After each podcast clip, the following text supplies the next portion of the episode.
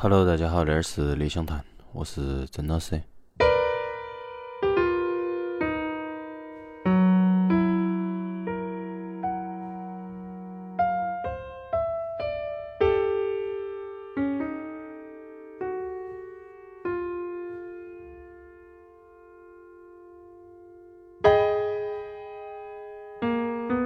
这是我们传统新年的第一期节目。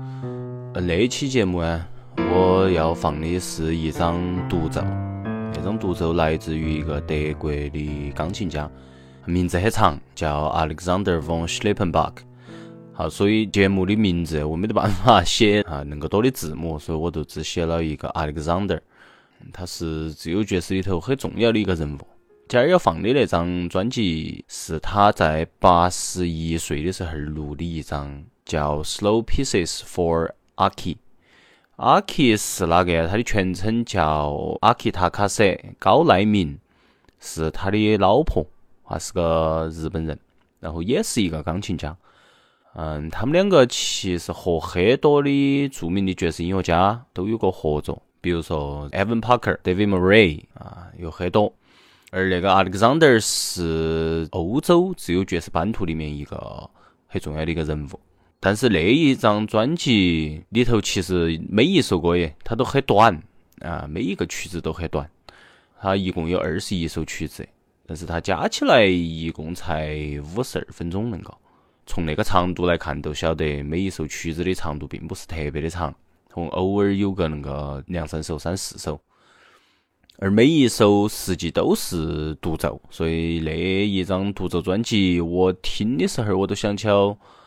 呃，Monk 的那张 Telonius Himself。呃，很之前我做过一期那一张专辑的节目，哎，大家翻的话往前头翻是翻得到的。嗯，那一期节目里头应该是阐述了我对独奏的一些认知和见解，而那一张吸引我的也是那个道理。就是它其实不仅对于听众来说是一个需要专注的去聆听的恁个一个恁个一个类型，它同时其实也是演奏者对于可能他自己的反省，对于他自己的一些不管是音乐也好，或者呃他个人的理念也好，都是对于那些的一个审视。但他的表现方式是独奏，是一些看似无规则的和弦儿的恁个一个组合。整体聆听下来的感觉是，它确实会让人专注于去反思很多事情。不管是我去查的资料、一些药品，还是我个人聆听的感受，都是恁个一个感觉。我其实对于那一张专辑的喜欢，都是来自于他每一次听都会有不一样的思考。都是那种独奏专辑，都是好的独奏专辑。至少那一张在我心头是好的，它是会让你沉入恁个一个，嗯，审视的恁个一个思维当中。就是通过那些音乐，通过他表现出来的音乐家对自己的审视，来让你有一个很强烈的代入感。而那个代入，并不是代入到自己作为音乐家恁个一个角色，而是自己作为自己。对个人周遭、对个人自身的那个一个审视，那个都是所谓的每一次听不一样的原因，都在于，因为我们长期处于的是一个变化的过程当中，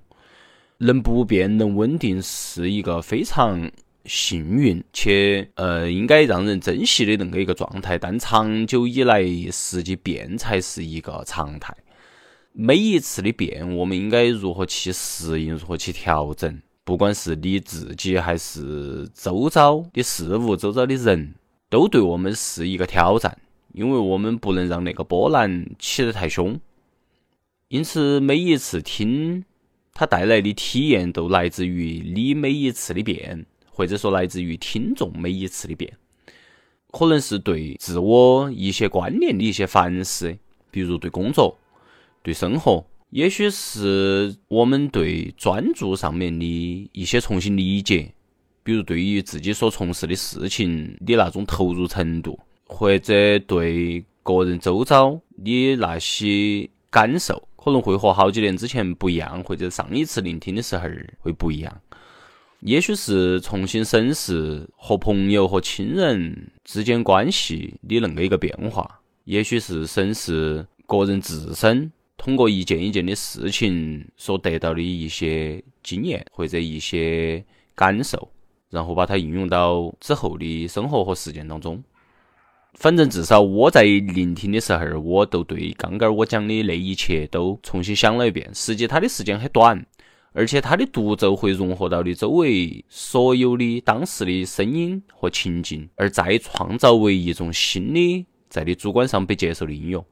那个也是可能我对声音的一个重新的审视，在看到一些东西，在个人做了一些小的思考之后。而我那一次要选的那些曲子，并不是我刻意去选的，我都是在里头乱点的。它带来的感受是一样的，虽然每个曲子不一样。但是整体聆听下来，它是可以有连贯性的，而且不需要按照它所标明的恁个一个顺序来进行排序啊，只需要按照个人的那个一个方式来进行排序就得行了。所以我都乱选，然后我都把它连到放到一起，也都是为啥子我前头说恁个多，这个都是我新年电台的第一期节目，大家下期再见，拜拜。